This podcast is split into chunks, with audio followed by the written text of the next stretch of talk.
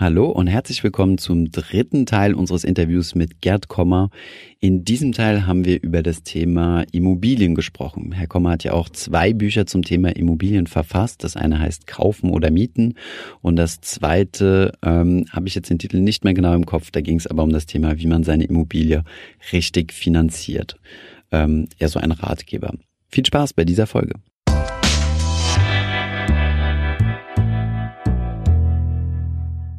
2016, als wir uns das letzte Mal gesprochen haben, ging es um das Thema, auch schon um das Thema Immobilien und zwar in Hinblick äh, auf dein Buch, was du geschrieben hast, Kaufen oder Mieten. Mhm. Das Thema haben wir, glaube ich, zu Genüge ausdiskutiert. Ähm, nichtsdestotrotz wird in der, in der Bevölkerung immer noch, äh, gibt es da heiße Diskussionen. Auf unserem Kaufen oder Mieten Video gibt es jede Menge Kommentare und es ist sehr emotional. Gehen wir vielleicht jetzt mal von der Eigenheim weg hin zu Vermietungsobjekten. Du hast äh, mir im Vorgespräch gesagt, dass viele deiner Kunden oder Mandanten ähm, selbst Immobilienportfolios besitzen. Also nicht nur passiv oder in, sonstige Anlagen investiert sind, sondern auch viele Immobilien haben. Wie ist das so deine Erfahrung? Ähm, sind es gute Anlagen? Du hast es ja auch analysiert zusammen mit deinem Team. Ähm, lohnt sich in Vermietungsimmobilien zu investieren? Und wenn ja, wer macht das so von deinen Kunden? Wer steckt dahinter? Und ja. Also unsere Mandanten sind vermögende, überwiegend vermögende äh, Privathaushalte, teilweise auch Unternehmen und Stiftungen, aber überwiegend Privathaushalte in, aus dem deutschsprachigen Raum und äh, die haben fast alle, könnte man sagen, äh, oder durch die Bank könnte man fast sagen, nennenswertes Immobilienvermögen, also viel Immobilien-Exposure, Direktanlagen in Immobilien. Das fängt an mit der selbstgenutzten Immobilie, dem Eigenheim und äh, geht natürlich weiter bei, bei sehr vermögenden Haushalten äh, in Richtung vermietete Wohnimmobilien, manchmal auch vermietete Gewerbeimmobilien. Und äh, die Assetklasse Immobilien ist häufig bei diesen Haushalten sogar das, die größte einzelne, der größte einzelne Klumpen, wenn man so will, oder die, die im Volumen jedenfalls größte einzelne Assetklasse, größer als das Barvermögen, größer als das Kapital, als Kapitalmarktanlagen Vielleicht gibt es ja noch selbst äh, oder nicht börsennotierte Unternehmensbeteiligungen, also äh, wenn man hier, wenn man selbstständig ist und so weiter. Aber Immobilien sind überall, also bei, bei dem wohlhabenderen Teil der Bevölkerung jedenfalls ein zentrales Thema und vermietete Immobilien auch. Äh, wenn man sich mal, und das ist immer unser, so fangen wir immer an, wenn wir uns fragen, ist ein, eine bestimmte Assetklasse oder ein bestimmtes Finanzprodukt ähm, attraktiv, dann sollte man, das tun wir jedenfalls, anfangen zu schauen, so seriös, seriös wie möglich, was sind die historischen Renditen mhm. äh, von, von dieser Assetklasse, von dem Finanzprodukt. Das heißt nicht, dass man damit alle Fragen beantworten kann, aber das ist zumindest mal äh, die wichtigste Information, erste Information, die ich brauche. Ne? Wenn, ich, wenn ich die Information nicht habe, dann kann ich eigentlich den Rest äh, des Überlegens über sowas vergessen. Ne? Und bei vermieteten Immobilien, Direktanlagen in Immobilien, habe ich, äh, stellt sich da ganz schnell ein Riesenproblem, weil es da ganz, ganz wenig Daten gibt. Und wenn man dann, das ist, das ist generell so ein bisschen ein Immobilienproblem im Vergleich jetzt zu äh, anderen Anlagen wie Gold oder Rohstoffen oder Kapital Aktienanleihen, Kapitalmarktanlagen, Zinsen, Währungen. Und äh, wenn ich dann das Universum, das große Universum Immobilienanlagen noch auf eine ganz bestimmte, aber hier relevante Weise unterscheide zwei Teile in vermietete Immobilieninvestments von sogenannten Kleinvermietern, das ist der Jargon des Statistischen Bundesamts, das ist nicht meine, mhm. meine Terminologie, mhm. und gewerblichen Vermietern. Also nach dem Statistischen Bundesamt sind Kleinvermieter Leute, die äh, Vermietung, das Vermietungsgeschäft nicht hauptberuflich, gewerblich betreiben, sondern also irgendwie einen normalen Beruf haben, Angestellte sind oder Unternehmer sind, aber eben daneben, wenn du so willst, privat auch noch Immobilien vermieten. Typischerweise nur ein, zwei, drei ja, Einheiten oder Objekte. Ne? Objekt kann natürlich aus mehreren Einheiten bestehen bei, bei Wohnungen und so weiter. Ne? Also im kleinen Rahmen nebenher, wenn du so willst. Ne? Ja. Und daneben gibt's ähm, gewerbliche Vermieter. Der größte gewerbliche Vermieter in Deutschland ist die deutsche, nein, ist die Vonovia SE. Ein, ehemalige äh, Deutsche Wohnen. Ne? Und die Deutsche Wohnen SE in Berlin ist das zweitgrößte deutsche Immobilienunternehmen. Die Vonovia SE ist ein Mitglied des DAX. Äh, Vonovia SE gehören sechs, oder sie verwaltet 600.000 Wohnungen in ganz Deutschland. Die, der größte Teil davon gehört der Vonovia SE. Und das ist ihr Geschäft. Ne? Sie äh, vermietet Wohnungen, teilweise, das gehört natürlich auch zu dem Geschäft, dass sie sie kauft, äh, teilweise auch selber errichtet. Sie wird sehr selten Wohnungen verkaufen, das kommt auch mal vor, aber in erster Linie kauft sie ein Wohnungsportfolio oder hält Wohnungen auf lange Sicht und will das Portfolio vergrößern, ist so ein Buy-and-Hold-Ansatz im Grunde mhm. genommen. Ne? Mhm. Und äh, 30, 40 Prozent dieser, dieses Kapitals, das die Vonovia SE dafür benötigt, sind Schulden, sind Fremdkapital. Mhm. Fußnote sehr ähnlich wie bei einem privaten Immobilieninvestor. Da ist im, im langfristigen Durchschnitt. Wie, wie, hoch die Verschuldungsquote ist? Ungefähr? Ja, also bei einem ein gewerblicher Immobilieninvestor wird er typischerweise, äh, wenn, er, wenn er wirklich äh, dauerhaft in dem Immobiliengeschäft ist, seine Schulden gar nicht vollständig tilgen. Ne? Genauso wie Siemens ja seine Schulden nie tilgt, sondern ja. Siemens hält seine Verschuldung immer auf einem bestimmten Konstant Level. Und ersetzt ja, in einem bestimmten Korridor. So ist es wie so ist ja bei einem Unternehmen. Mhm. Kannst du dir ja gut vorstellen mit deinem beruflichen Hintergrund. Und bei der Monovia SE ist die Verschuldung irgendwo, ich habe jetzt nicht nachgeschaut, äh, letztens, äh, aber so bei 30, äh, 40 Prozent. So. Und das ist normal für ein Immobilienunternehmen. Ne? Ein privater Häuslebauer sozusagen, der fängt typischerweise an mit 70 Prozent Verschuldung und tilgt dann über 30 Jahre runter auf Null. Aber im zeitlichen Durchschnitt liegt er auch irgendwo bei 30 Prozent, ne? 30, 35 Prozent. So, also auch hier gibt's Parallelen. So, und wir hatten ja vorhin gesagt, also man kann die Welt bei den vermieteten Immobilienvermietern im Grunde genommen unterscheiden zwischen in diese Kleinvermieter, das ist so 60 Prozent aller deutschen Wohnungen werden von so Kleinvermietern, Jargon, wie gesagt, Statistisches Bundesamt, ja. das soll nicht abwertend klingen, ähm, und die anderen 40 Prozent in Deutschland von Profivermietern, großen gewerblichen Vermietern, wie der Vonovia SE oder, oder auch kommunalen äh, Vermietern äh, Wohnungsbaugenossenschaften und so weiter vermietet. Und äh, es gibt für beide ganz, ganz wenig Daten, aber für die privaten Kleinvermieter gibt es so gut wie gar nichts. Ja? Und es ist halt schon ein Riesenunterschied. Warum ist das ein Riesenunterschied? Ein privater Kleinvermieter, sage ich jetzt, und das, ich bin nicht der Einzige, der das sagt, um Gottes Willen, der hat überall einen riesigen Nachteil gegenüber den Profis. Warum? Er oder sie kauft alles, was er braucht für sein Business, teurer ein als der Profi. Er kauft das Grund, wenn er selber baut, er kauft das Grundstück teurer ein, er baut die Immobilie teurer oder er kauft eine fertige Immobilie, äh, der kauft halt typischerweise eine Wohnung oder vielleicht zwei Wohnungen. Ne? Die deutsche Vonovia SE, die fängt, fängt nicht an unter 50 Wohnungen. Ne? Das wäre ein Mini Pro Transaktion. Pro Transaktion, das wäre ein Mini-Deal für die. Ne? Ähm, die haben auch schon Portfolios von Wohnungen gekauft, wahrscheinlich mehrere tausend Wohnungen. Ne? Und äh, das geht weiter bei der Bewirtschaftung. Ne? Man muss ja bekanntlich Immobilien instand halten. Ne? Das wird auch gern vergessen bei der Kostenrechnung äh, und nicht zu knapp. Ähm, und äh, eine Vonovia SE oder auch ein kleinerer gewerblicher Vermieter, der hat halt seine eigenen Handwerker oder er hat einen Rahmenvertrag mit, äh, äh mit, mit irgendeiner Firma und kriegt deswegen alles billiger. Und das geht weiter bis zum Makler, Rechtsanwälte, die ich auch mal brauche, Versicherung, Fremdkapitalfinanzierung, der kriegt halt äh, seine äh, Kredite, der Gewerbliche kriegt sie billiger, weil die, Bankmarge niedriger ist. Ne? Äh, die Zinsen sind, die Basiszinsen sind natürlich die gleichen. So, und alles, buchstäblich alles, außer vielleicht bei Steuern, bei allem hat der gewerbliche Vermieter einen riesigen Vorteil. 30 Prozent nach meiner Schätzung. Das habe ich auch schon anderswo gelesen und wenn man sich mal genauer damit beschäftigt, dann wird man sehen, okay. mindestens 30 Prozent. Wie, wie, zunächst mal nur den Markt zu verstehen, wie kommt es denn eigentlich, dass äh, so viel von deinen Mandanten, beziehungsweise vielleicht kann man ja sagen, dass die irgendwie repräsentativ für die, für die reichere Schicht in Deutschland stehen, dass die alle durchweg durch die Bank Immobilien haben. Ich meine, auf der einen Seite haben wir in Deutschland ja eine geringe Eigenheimquote, verglichen jetzt mit Europa oder anderen Ländern.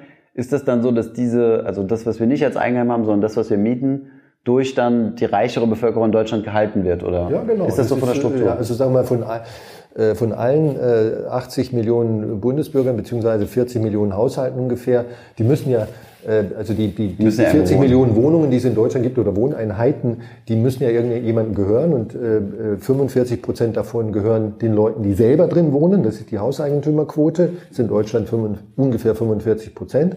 Äh, und die anderen 55 Prozent aller Wohneinheiten gehören dem Rest der Bevölkerung. Hm. Ja? Und wie ist dann nochmal der Split zwischen äh, Privatpersonen, die jetzt zum Beispiel bei dir Mandanten sind, und äh, großen Gewerbetreibenden, also, so also die, die so Kleinvermieter, die privaten Vermieter, denen gehören ungefähr 60 Prozent aller vermieteten Wohnungen in Deutschland und den großen Gewerblichen ungefähr 40 Prozent. Mhm. Ja. Okay. Ja. Das ist in, ähnlich in anderen Ländern. Also den, den Kleinvermietern gehört immer mehr. Das ist vielleicht auf den ersten Blick erstaunlich, aber es ist so. Äh, auch in anderen Ländern. Also die, die, die Profis und gewerblichen Vermieter bei den Wohnimmobilien. Ich, ich rede jetzt nicht von, äh, von, von Büroimmobilien oder Industrieimmobilien oder Einzelhandelsimmobilien bei den Wohnungen, äh, wird der größere Teil von Kleinvermietern vermietet. So. Aber, aber wie gesagt, 60, 40, also sind sich so ungefähr das Verhältnis zwischen äh, privaten Kleinvermietern und, und gewerblichen Großvermietern. Und die Privaten, die kaufen halt alles 30 Prozent teurer ein, hatte ich vorhin gesagt, aber wirklich alles. Bei Steuern ist so ein bisschen Sonderfall, da mhm. gibt es vielleicht keinen Vorteil. Äh, aber selbst da ist es so, dass äh, die vielfach gehörte Meinung, private äh, Vermieter würden bei der Steuer einen Vorteil haben, nicht stimmt. Sie haben lediglich einen Vorteil beim Veräußerungsgewinn. Wenn ich eine vermietete Immobilie im Privatvermögen halte, darf sie sie nach zehn Jahren steuerfrei verkaufen, ist ja bekannt. Äh, und das dürfen gewerbliche Vermieter, die ihre Immobilien im Betriebsvermögen halten, nicht. Da ist es immer steuerpflichtig.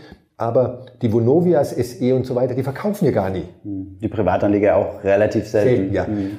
Also wenn ich eine Immobilie 50 Jahre halte, dann wird natürlich die, die Steuer immer unwichtiger, die ich am Ende noch auf die, auf die Wertsteigerung zahle. Und zweitens gibt es im gewerblichen Bereich, ist noch wichtiger, Möglichkeiten, die Steuerzahlung komplett zu vermeiden, indem ich sogenannte Share Deals, also ich verkaufe nicht die Immobilie, wenn ich sie verkaufen möchte, sondern ich verkaufe die Gesellschaft, der die Immobilie gehört. Die Vonovia SE hat sich GmbHs. Genau, ist eine AG und die hat viele Tochtergesellschaften.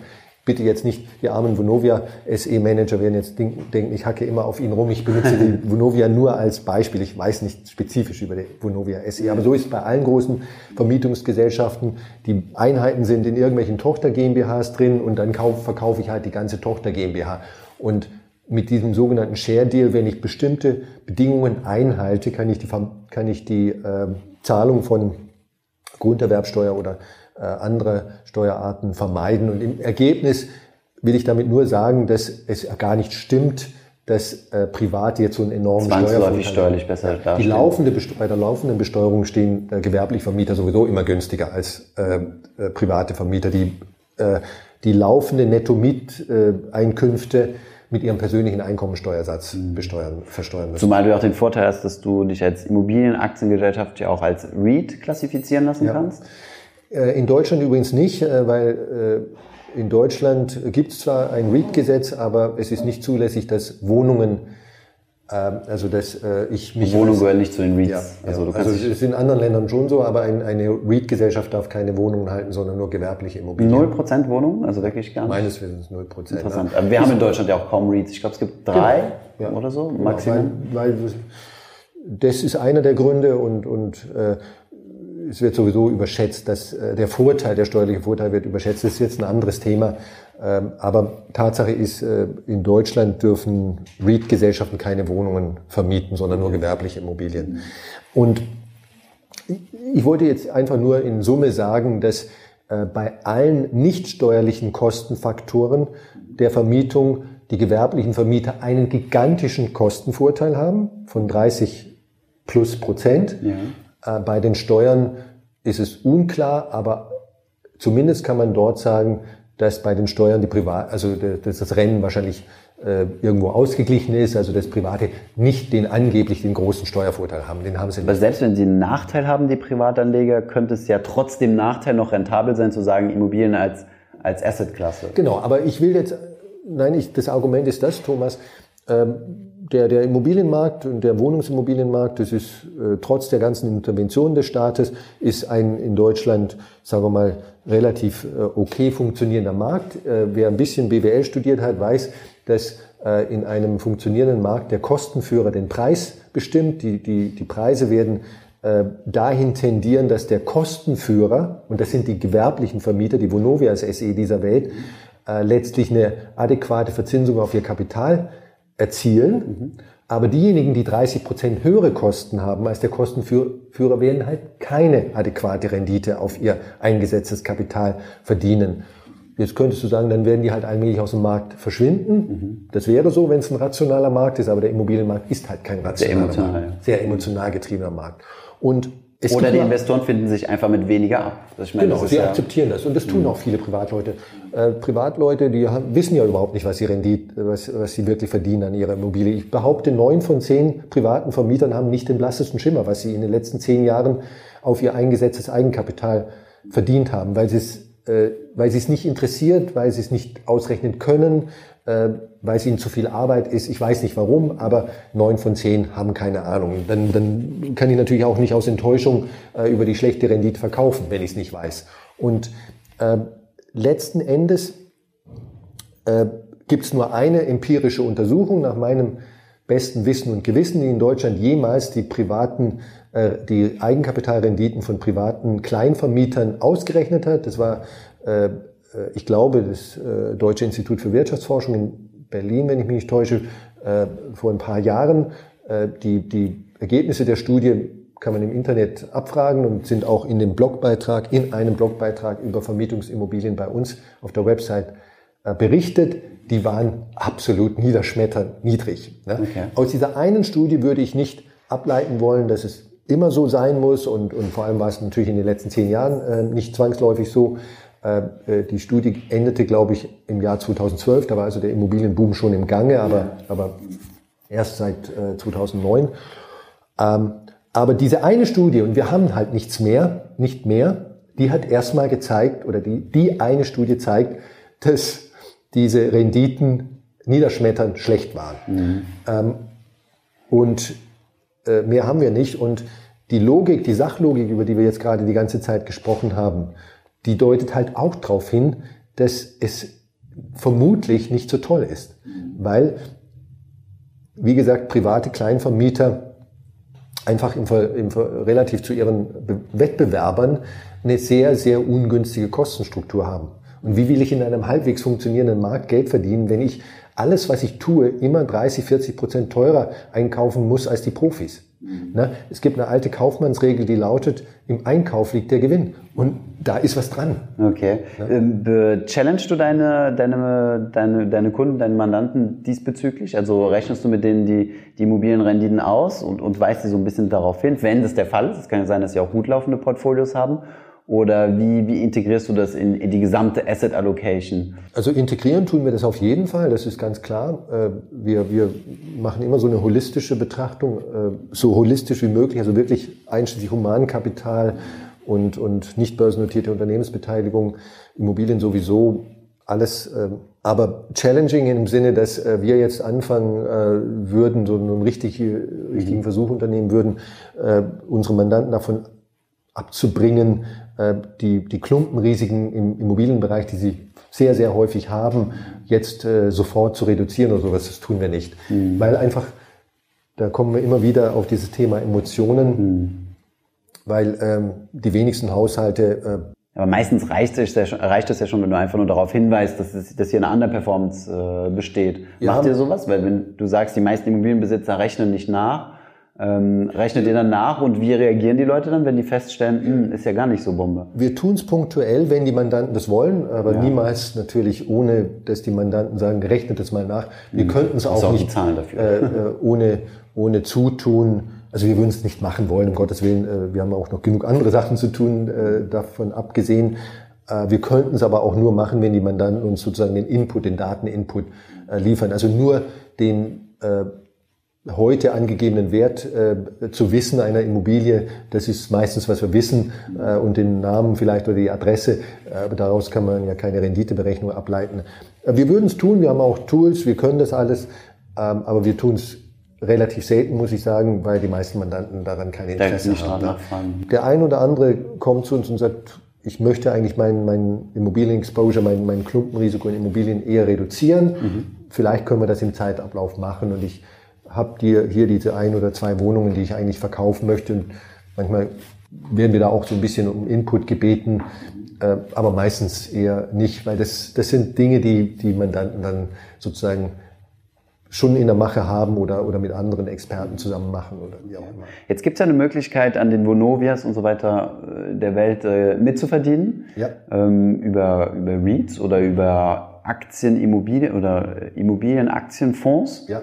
Oder auch in Form von ETFs. Es gibt Immobilienaktien-ETFs und ich benutze jetzt diesen Begriff sehr bewusst, Immobilienaktien-ETF. Äh, nicht REIT, in Europa generell, in Deutschland ganz besonders, gibt es sehr, sehr wenige Immobilienunternehmen, die REIT sind. Wir sprechen jetzt wieder über die Vonovia SE, die ist ja auch kein REIT. ne? genau. Ähm, und was wir wirklich haben, sind eigentlich Immobilienaktienunternehmen, also börsennotierte Unternehmen, die ihr Geld im Immobilienbereich verdienen. ne?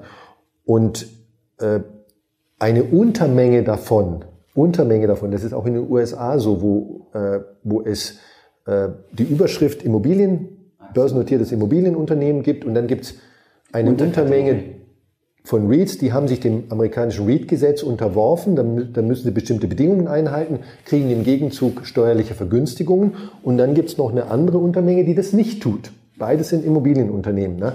Und in den USA sind die meisten Immobilienunternehmen REIT-Unternehmen, weil sie Interesse haben an diesen Steuervorteilen, die aber auch mit Nachteilen kommen. Also es ist nicht so, es ist kein ganzer... Was sind solche Nachteile? Also bisher habe ich nur die Vorteile kennengelernt, ein REIT zu sein. Äh, der Oder der Nachteil ist natürlich, dass man ausschütten muss. Genau, also der erste Nachteil ist, dass die über 90 Prozent, 95 Prozent ihres Netto-Mietertrages, das ist von, vom Gesetz dann vorgegeben, was wie der definiert wird, ausschütten müssen. Damit können diese Unternehmen nicht mehr wachsen. ja. Wenn du deinen ganzen Profit immer äh, ausschütten musst, kannst du nicht mehr organisch wachsen. Was ja so das Ziel ist. Also das Ziel ist Genau. ja nicht, nicht zu wachsen, aber es ist ja einfach ein bestehendes Portfolio. Ja, also das Ziel der meisten Unternehmen und auch der meisten CEOs äh, ist zu wachsen. Ähm, also das würde ich wirklich einschränken wollen. Ne? Also das Ziel eines Unternehmens, das Ziel eines jedes Organismus auf diesem Planeten, denk mal an Tiere, ist erstmal zu wachsen. Und ähm, klar kann ich sagen, ich möchte nicht wachsen, ähm, aber selbst Warren Buffett, der groß genug ist, möchte noch wachsen. Also das ist schon mal, wenn ich ein Unternehmen wäre und sage, ich verstehe, ich habe Know-how, ich verstehe mein Gewerbe und dann kommt mir einer um die Ecke und sagt, du kriegst eine steuerliche Vergünstigung, aber du musst, du musst allen Gewinn, den du reinvestieren könntest, theoretisch, an deine Aktionäre wieder äh, äh, ausschütten. Das, das finde ich, fände ich nicht lustig. Ich könnte es machen unter Umständen, aber es ist ein gravierender Nachteil. Und so wird es auch wahr, wahrgenommen von den Managern. Ne? Okay. Ähm, weil ich, ich könnte mir natürlich dieses Kapital in, in einer zweiten Runde wieder reinholen. Ich habe es gerade ausgeschüttet, aber das ist so teuer, dass es sich nicht lohnt. Ähm, und das ist schon mal der erste Nachteil, äh, also dass ich einfach als Unternehmen nicht wachsen kann. Und der, der zweite Nachteil, oder zweite Nachteil ist, weiß ich gar nicht, ob man es Nachteil bezeichnen kann, aber es ist ein fehlender Vorteil. Der, äh, der Aktienkurs eines REITs, der wird in dem Moment, oder eines Immobilienunternehmens, das äh, sich dem REIT-Gesetz unterwirft, wird der Aktienkurs zu hochpoppen, weil sozusagen der Gewinn dann in Zukunft in Gesichert Weise weil die steigt. Dividende- Ne? Die Steuern fallen weg als, als, als Ausgaben. Ach so, das auch, ja. Und dann ist sozusagen nach diesem Einmaleffekt ist die Bewertung des REIT-Unternehmens so hoch, dass seine Rendite danach, nach dem Hochpoppen des Aktienkurses in die Zukunft gerichtet, gar nicht mehr höher ist als die einer normalen Aktiengesellschaft. Also das ist nur ein einmaliger Vorteil, den ich habe. Danach ist der Steuervorteil einge eingepreist. Eingepreist, mhm. Und das macht es also sozusagen, führt dazu, dass ich eigentlich nur einmalig einen extra Shareholder Return habe, aber danach nicht mehr. Ich will nicht sagen, dass es das unattraktiv macht, aber es ist nicht so, dass ich danach jedes Jahr mehr Rendite systematischen Vorteil hätte. habe. Und Das heißt, in REITs, also in Aktienunternehmen, äh, in Ak- Immobilienaktien, ETFs investieren, ist die Strategie abhängig, unabhängig, ob jetzt Ja. REIT oder nicht REIT-Status. Und wenn du so einen globalen Immobilienaktien-ETFs, die gibt's äh, mehrfach in Deutschland äh, und die würde ich auch am ehesten empfehlen, also nicht auf Deutschland bezogen oder nicht auf Europa bezogen, sondern wirklich global, ähm, dann sind das Immobilienaktien-ETFs, die, die, äh, die sind nicht nur auf die Sonderform REIT beschränkt. Ne? Äh, ich frage mich immer manchmal, warum immer jeder von REITs spricht, ne? weil die, die, der größere, breitere Begriff ist Immobilienaktien, ETFs. Und diese äh, Assetklasse äh, hat in den letzten 10, 15 Jahren auch äh, erstaunlich hohe Renditen gehabt. Ob das nächsten 15 Jahren so ist, sei mal dahingestellt. Ich glaube es eher nicht, weil die Bewertungen jetzt recht hoch sind. Okay. Aber ist das nicht, ein, ist das nicht eine, eine eigene Meinung? Also wo Sie, wo Sie sich denken, das ist jetzt... Also äh, sicherlich in einer gewissen Weise, äh, äh, aber wir, wir sind, äh, das weißt du ja, äh, ich bin jemand, der radikal ein passiver äh, Investor ist, der wirklich glaubt an Informationseffizienz der Märkte, dass ich mit öffentlichen Informationen keine Outperformance, zumindest nicht zuverlässig erzielen kann. Ähm, gleichzeitig bin ich absolut davon überzeugt, dass Bewertungen, Bewertungen, ne, hohe Bewertungen, tiefe Bewertungen einen Einfluss auf die erwartete Rendite in die Zukunft haben. Mhm also je höher die Bewertung, desto niedriger die erwartete Rendite. Je niedriger die Bewertung, desto höher die erwartete Rendite ist. Ähm, aber dieser Zusammenhang ist so unzuverlässig, also so launisch, wenn du so willst, der, äh, diese erwartete Rendite kann, also ich habe jetzt zum Beispiel eine hohe Bewertung, ne? Mhm. wie ich gerade gesagt habe, Immobilienaktien sind heute eher hoch bewertet ja. äh, weltweit. Nicht in jedem Land, aber, aber äh, weltweit per Saldo. Ähm, also eher niedrige erwartete Rendite, aber das, das kann trotzdem sein, dass ich in den nächsten zehn Jahren noch eine hohe, überdurchschnittlich hohe Rendite habe. Und erst dann setzt sozusagen äh, der, der negative Effekt ein. Ich könnte auch super günstige, eine super günstige Assetklasse haben und sagen, oh, die hat jetzt eine hohe erwartete Rendite, aber die muss nicht in den nächsten fünf Jahren sich, sich materialisieren. Mhm. Also das Signal sozusagen, statistisch gesagt, ist so schwach, es ist da, mhm aber das Bewertungssignal ist so schwach, dass ich es nicht zuverlässig ausbeuten kann. Mhm. Und äh, deswegen machen wir kein Market Timing. Mhm. Ja, äh, wenn, wenn das Bewertungsrenditesignal stark wäre, zuverlässig wäre, dann würde ich sagen, ja, machen wir Bewertung, bewertungsgetriebenes Market Timing. Aber das mhm. funktioniert halt nicht. Okay, weil du sagtest, ähm, dass, äh, dass Immobilien vermutlich in der, in der Zukunft keine so gute Performance mehr fahren würden. Letzten Endes Bewertungen haben eine Auswirkung auf die äh, erwartete Rendite, das ist ganz klar, aber äh, dieser, Zuf dieser Zusammenhang zwischen Bewertungshöhe und, äh, und Rendite in der Zukunft in den nächsten 5, 10, 15 Jahren, der ist da, aber er ist schwach äh, und deswegen rate ich dringend davon ab, den auszu ausbeuten zu wollen im Sinne von Market Timing, also bewertungsgetriebenes Market Timing. Wir machen das nicht. Wenn eine, wenn eine Assetklasse für sich genommen bei einem äh, normalen, also nicht extremen äh, Bewertungsniveau attraktiv ist, und das sind Immobilienaktien, mhm. äh, dann sollte man die berücksichtigen oder darüber nachdenken, sie zu berücksichtigen in seinem Portfolio und sollte sich aber nicht davon äh, leiten lassen, wie hoch oder niedrig die im Moment bewertet ist, ne, weil einfach das Signal zu schwach ist. Immobilienaktien sind grundsätzlich eine interessante Assetklasse, weil sie so ein bisschen äh, von der allgemeinen, äh, vom allgemeinen Aktienmarkt abgekoppelt sind. Sie haben vielleicht die einzige Branche, die man separat betrachten kann, wenn man das als Branche betrachten kann. Ne? Ähm, äh, und sind auch tendenziell Small Caps. Immobilienaktiengesellschaften sind kleinere Aktiengesellschaften. Ne? Es wird niemals eine Immobiliengesellschaft geben, die die Größe von Apple erreicht. Also, mhm. Das ist völlig ausgeschlossen. Ne? Mhm. Da spielt sozusagen dann auch noch der Small Cap Effekt mit rein. Mhm. Ähm, da haben wir wieder, haben wie sich alles vermischt. Ne? Ähm, aber sie sind grundsätzlich eine interessante Assetklasse. Wie viel Prozent würdest du in ein Portfolio reinmischen? Also wenn ich ein klassisches ETF-Portfolio aus Aktien habe, wie viel ja. kann man da Immobilien Genau. Wenn du, wenn du, wenn du zum Beispiel sagst, ich äh, investiere jetzt mal nur in Industrieländer und nehme dafür den MSCI World äh, Standard Index, mhm. den berühmten MSCI World Index, da sind schon Immobilienaktiengesellschaften mit drin. Mhm. Ähm, tendenziell ein bisschen weniger, weil warum, äh, ich hatte vorhin gesagt, dass Immobilienaktiengesellschaften eher Small Cap sind. Die, und der, der MSCI World Index ist halt nur ein Large Cap, Mid Cap Index. Der hat keine Small Caps. Aber vom Grundsatz her sind sie, weil alle Branchen da drin sind, schon mit drin. Und ich weiß es jetzt nicht speziell für den Aktienindex MSCI World, aber wenn du den gesamten Weltaktienmarkt hernimmst, zumindest in den Industrieländern, dann ist die Immobilienbranche so ungefähr fünf Prozent. Du hättest also sowieso dann schon ein fünf Prozent Exposure zu Immobilien, ja. wenn du einen ganz breiten äh, Immobilienaktienindex hernimmst. Wenn du, äh, wenn du das noch erhöhen willst, äh, über die fünf Prozent, dann müsstest du dir noch einen Immobilienaktien-ETF dazu kaufen. Ja. Wie viel ist der, der Anteil, der schon drin ist? Weiß Ungefähr fünf Prozent. Ach, sind schon fünf Prozent? Ja. Okay.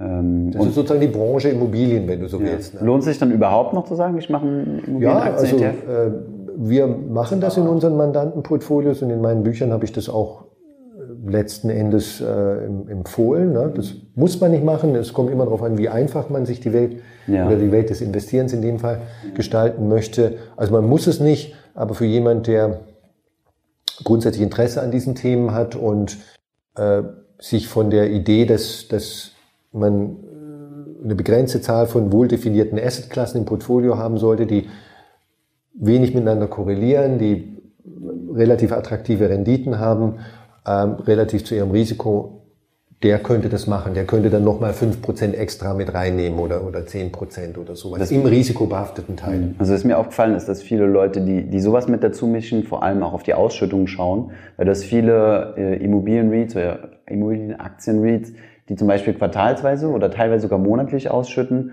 und das ist dann so ein Argument für einkommensorientierte Investoren, die sagen, ich würde gern ja, eine regelmäßige Ausschüttung haben und die dann verkonsumieren, oder? Ja, das ist jetzt so ein Lieblingsthema von mir. Ausschüttungsrendite, soll ich die maximieren und so ja. weiter mit Dividenden, Aktien, Dividendenadel, äh, Dividend-Investing äh, und, und, und äh, Immobilienaktiengesellschaften zu übergewichten wäre eine Möglichkeit, die Ausschüttungsrendite zu, zu erhöhen. Mhm langes und super, super interessantes Thema. Wir haben dazu auch was auf unserem Blog. Ich halte es für keine gute Idee. Nicht deswegen, weil ich äh, nicht Rendite maximieren möchte. Ich möchte Rendite maximieren, aber ich möchte den Total Return, die Gesamtrendite maximieren. Ein Teil davon zu maximieren, nämlich die, also die, die Ausschüttungsrendite, ne? Gesamtrendite gleich Ausschüttungsrendite plus Kursrendite. Also mein, mein Optimierungs Algorithmus, wenn ich es jetzt mal computermäßig ausdrücken darf, äh, oder, oder mein Optimierungsziel äh, für einen Teil der Rendite, auf einen Teil der Rendite auszurichten, ist eine grundsätzlich falsche Idee mhm. Äh, von, von der Theorie her. Das wird jetzt vielleicht nicht jedem Zuhörer sofort einleuchten oder Zuschauer, aber es ist so. Da gibt's Forschung von Wirtschaftsnobelpreisträgern. Ne? Die, die, es gibt zwei Wirtschaftsnobelpreisträger, die Modigliani und Miller heißen die, die vor, ich weiß nicht, 30 Jahren den Wirtschaftsnobelpreis gewonnen haben. Unter anderem dafür, nicht ausschließlich, aber unter anderem dafür, dass sie gesagt haben, äh, die Dividendenmaximierung ist Schwachsinn auf gut Deutsch gesagt. Ähm, die Aktionärs, die Aktienrendite eines Unternehmens ist vollständig unabhängig davon, ob es was mit dem Geld gemacht genau, wird. Genau, wie, welche Dividendenpolicy hat, ob sie jetzt hohe Dividenden hat, niedrige, stark wachsende, stark schrumpfende. Aktienrückkäufe, ja, keine Aktien. Ja. Hm. Es, ist, es hat keine Auswirkung. Ähm, die äh, Rentabilität einer Aktie hängt damit zusammen, wie viel Gewinn das Unternehmen macht, letztlich wie, rentabel das ist, das Unternehmen und nicht, ob es seinen Gewinn ausschüttet oder reinvestiert. Ja, äh, das, das ist Gewinnverwendung, ne? Mhm. Ausschüttung ist nur eine Form von Gewinnverwendung im Unterschied zu Gewinnthesaurierung. Das ist nicht kritisch, das ist nicht entscheidend. Die Höhe des Gewinns ist entscheidend ne? und natürlich auch seine Stabilität und so weiter. Und das verstehen äh, Leute, die also wie einkommensorientiert investieren. Ja. Ähm, steuerlich macht sowieso keinen Unterschied. Ne? Divid ausgeschüttete Dividenden und thesaurierte Dividenden ob auf Einzelaktienbasis oder Fonds, werden im Prinzip identisch besteuert. Mittlerweile, ja. Ja. Mhm. Äh, thesauriert, wenn, wenn überhaupt ein steuerlich, steuerlicher Vorteil existiert, dann existiert er für zugunsten von Thesaurierung ne, bei, bei Fonds oder bei Aktien. Jetzt nehmen wir mal Warren Buffetts Aktie, der hat in seinen 60 Jahren, die es die Firma gibt, noch nie eine Dividende ausgeschüttet, hat einen super Return gehabt, weil Dividenden laufend besteuert werden und Ausschüttungen werden halt erst, äh, Entschuldigung, Kursgewinne werden halt erst besteuert, wenn ich sie realisiere. Das ist ein immenser Vorteil. Ne? Und äh, also lange Rede, kurzer Sinn, wenn ich überhaupt noch äh, auf Steuern achte, dann sollte ich, dann, dann, ist der Vorteil eher in Richtung niedrige Dividenden, weil das steuerlich vorteilhafter ist.